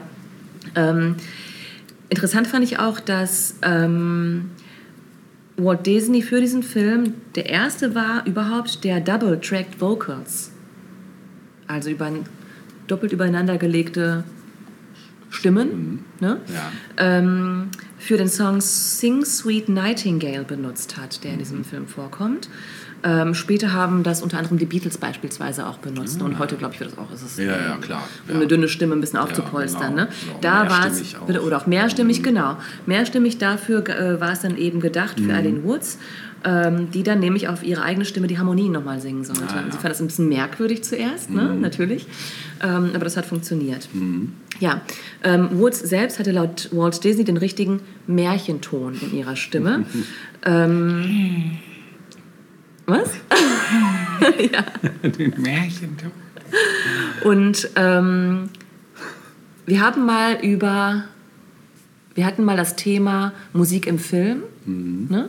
Und da äh, haben wir auch uns ein bisschen angeguckt, welche, ähm, welchen Weg ähm, das so gegangen ist. Und da haben wir Disneys Schneewittchen und die sieben Zwerge genannt. Denn das war die erste, das erste Mal, dass ähm, aus einem Film heraus die Musik als Single verkauft wurde. Ne? Ich glaube, es war so ein Single-Paket sozusagen, das Ja. verkauft wurde. Und auch hier war jetzt Disney wieder ein bisschen Vorreiter, denn ähm, die Lieder von aus Cinderella wurden auf dem gerade erst gegründeten äh, Walt Disney Music Company Label veröffentlicht. Also es war das erste Mal, dass äh, ein, ein, ein Filmstudio ähm, ein extra Label quasi gegründet hat, um die dazugehörige Filmmusik zu vermarkten und zu Krass. vertreiben. ja. ähm, der Song Bibbidi Bobbidi Boo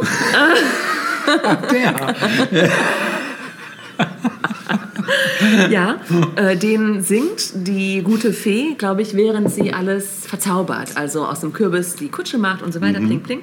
Ähm, der wurde mehrfach, der war mehrfach ein Hit, Mhm. unter anderem durch Perry Como, ähm, den er zusammen mit den Fontaine Sisters aufgenommen hat. Das war Mhm. ja ein Hit Geil. äh, se- seine Vertonung des Ganzen. Mhm. Ähm, als ich vorhin gesagt habe, dass Cinderella unglaublich wichtig war für die, für die Disney-Studios, äh, meinte ich damit, dass ähm, die letzten großen Erfolge, nämlich Schneewittchen und die Sieben Zwerge und Dumbo, heißt es Dumbo oder Dumbo, Dumbo? Dumbo. Mhm.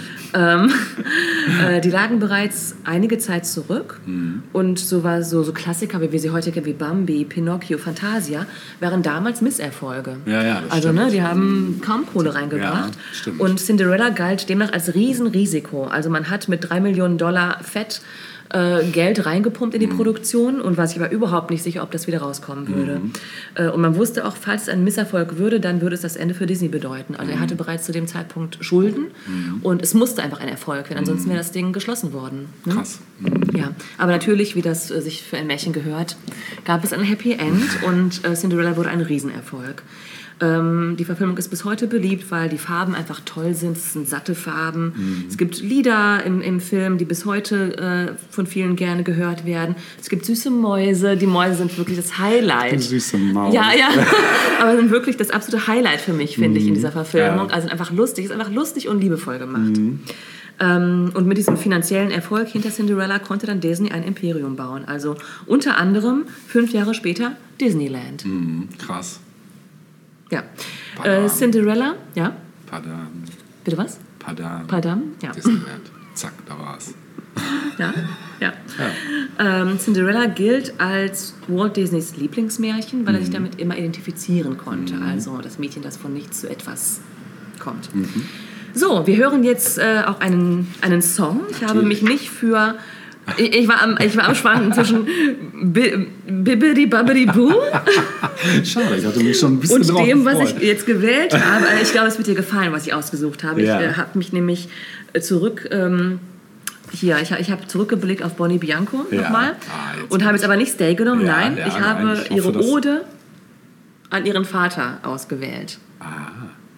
An ihren Filmvater, den Pizzabäcker. Ich habe dich gerade unterbrochen. Ne? Du wolltest ja, irgendwas ich, ich dachte, vermuten. Ja, ich hatte was vermutet, aber das ist es dann, glaube Ist ich. es nicht, ne? Aber ist nicht schlimm. Es ist nicht Stay und auch No Tears Anymore, was ja auch der große Hit Es war. gab dieses Italo-Disco-Ding noch. Das hieß auch Senderentola oder so. Kennst du das? Mm. Nee. Zeig ich dir nachher mal im Off. Das kennst du bestimmt. Ja. Das würde mich wundern, wenn du das nicht. Das war auch ein Hit auf jeden Vielleicht Fall. kenn ich's ja doch. Ja, Nein. bestimmt. Ich habe mich für einen anderen Song vom Soundtrack zu Cinderella äh, 80, 87 ähm, entschieden und zwar Pizza. Bonnie Bianco besingt, Cool. besingt in diesem Song für diesen Film den Job ihres Vaters, Ja, nämlich den des Pizzabäckers. Ja. Bonnie Bianco, Pizza. Viel Glück. nice. Viel Glück und guten Appetit.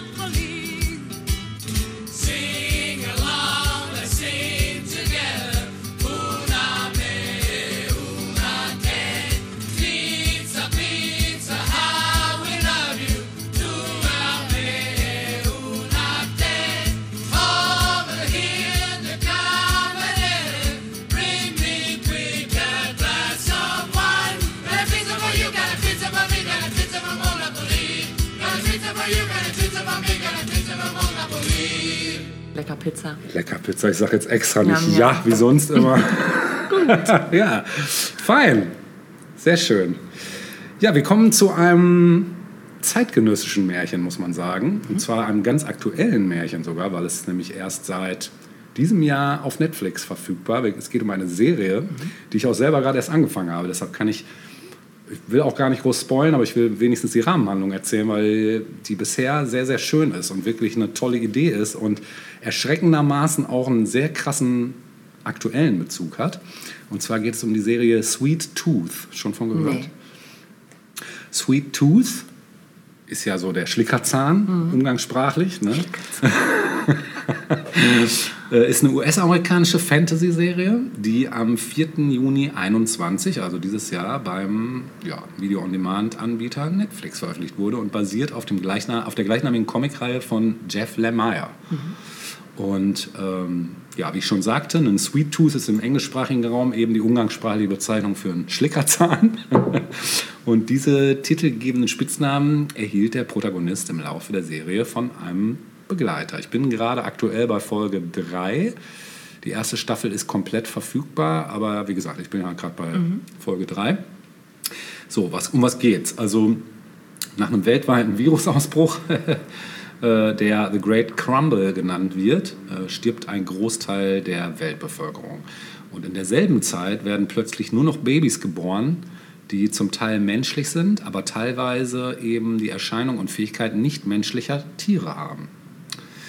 Und äh, diese In der werden, Gestalt? Nein, sie Ja. haben, diese werden Hybride genannt. Ah ja. Und ähm, es entbrennt dann so ein Diskurs darüber, ob diese Hybride Überträger oder gar sogar Ursache von dieser Pandemie sein könnten. Und einige Menschen machen dann nämlich Jagd auf die. Auf alle Fälle scheinen sie gegenüber der Seuche, die sich dann nennt H5G9, immun zu sein.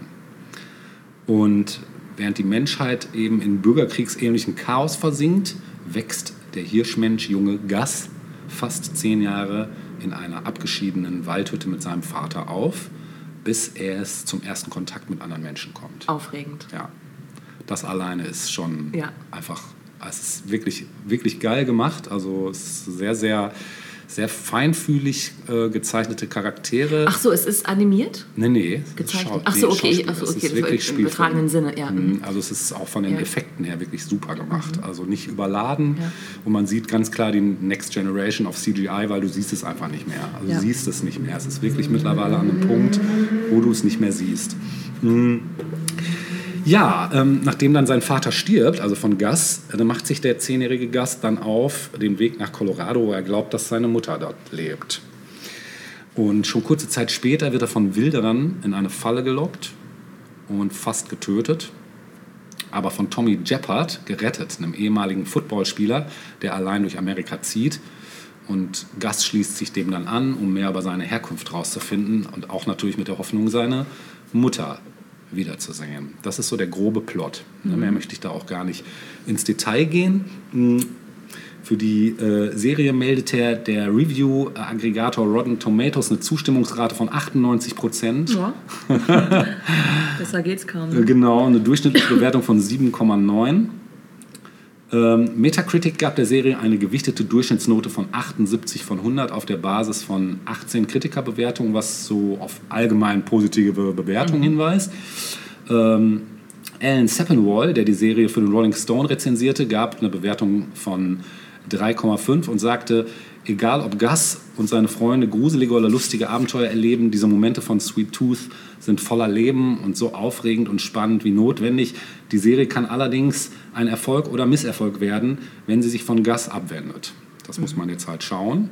Äh, Ich gehe mal davon aus, also im Moment macht es jetzt nicht den Anschein, als würden sie sich von ihm abwenden. Muss man gucken. Also ne? er ist so das Herz der Geschichte. Ja, bisher ja. Ne? Mm, Ja, die Rezension im, im Tipp überschrieb der Kritiker Lutz Göllner, Bambi trifft Mad Max. er schrieb dazu, Sweet Tooth ist mit Sicherheit eine der interessantesten, aber auch eine der ungewöhnlichsten Serien des Jahres. Hoffentlich finden sich genügend Zuschauer, damit die Reise weitergehen kann.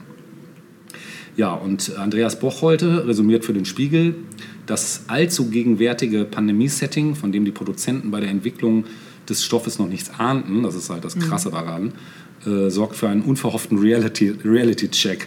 Beklemmend sickert der Horror der Aktualität in Szenen, in denen es um misstrauisches Maskentragen, Impfungen und eine Cocktailparty geht, die in Paranoia und Scheiterhaufenhysterie ausartet, nachdem der Gastgeber Symptome einer Infektion zeigt.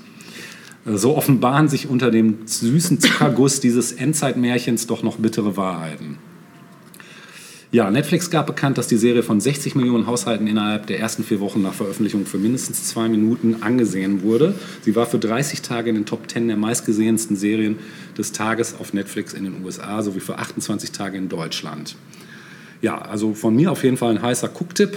Ich werde auf jeden Fall weiterschauen. Vielleicht werde ich irgendwann noch mal kurz mal drauf eingehen. Vielleicht, wenn wir in unserer Serien, in Mhm. Ja unserer bald der ist ja schon wird, bald, ja, genau. genau. Und ich würde jetzt gerne ein Musikstück spielen. Das hat nichts mit der Serie direkt Ja. zu tun, aber es hat mich irgendwie direkt vom Inhalt daran erinnert. Und zwar möchte ich spielen von unseren geliebten Freunden von Aha Hm. und ihrem Debütalbum Hunting High and Low möchte ich gerne den Song spielen Living a Boy's Adventure Tale. Geil. Weil das passt Super Song. zu dieser Serie. Viel Spaß damit. Und viel Glück natürlich.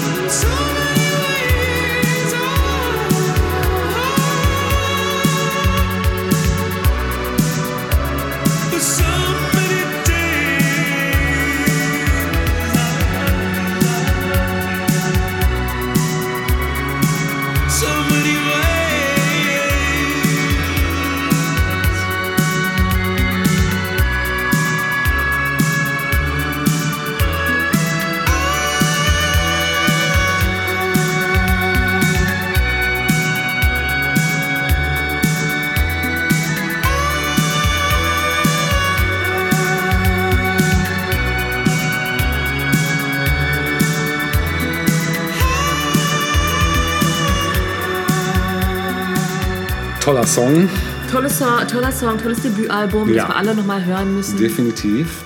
Immer wieder eine Reise wert. Ja, wir haben gerade über ein mögliches Sing-Off gesprochen äh, zwischen Morton Harket und Jimmy Somerville. Ja, wer das, höher kommt. Genau, ne? das könnten die Simpsons gerne aufgreifen, haben wir uns gerade so gedacht in einer Sonderepisode. Ja, das wäre mal was. Ja. Wenn heute noch jemand Jimmy Somerville kennt. Wir haben es ja äh, letztens ja, gespielt. Wir haben es aufgewärmt, Ne? genau. Mhm. Genau. Macht der wohl? Doch, doch, der singt noch. Also hab dann ja geguckt, was er noch so macht Ja. und der tritt noch auf. Okay. Ja, Morten und Aha ja auch. Auch, genau. Auch immer noch gut. In Würde gealtert. Ja. Ja, in Würde gealtert ist auch diese erste Folge. Wir sind am Ende. Und ja, es bleibt uns nichts anderes, als euch äh, au revoir zu sagen. Farewell. Farewell, goodbye. Und bis nächste Woche dann, wenn es wieder heißt. Tausend Jahre Pop! Tschüss. Tschüss.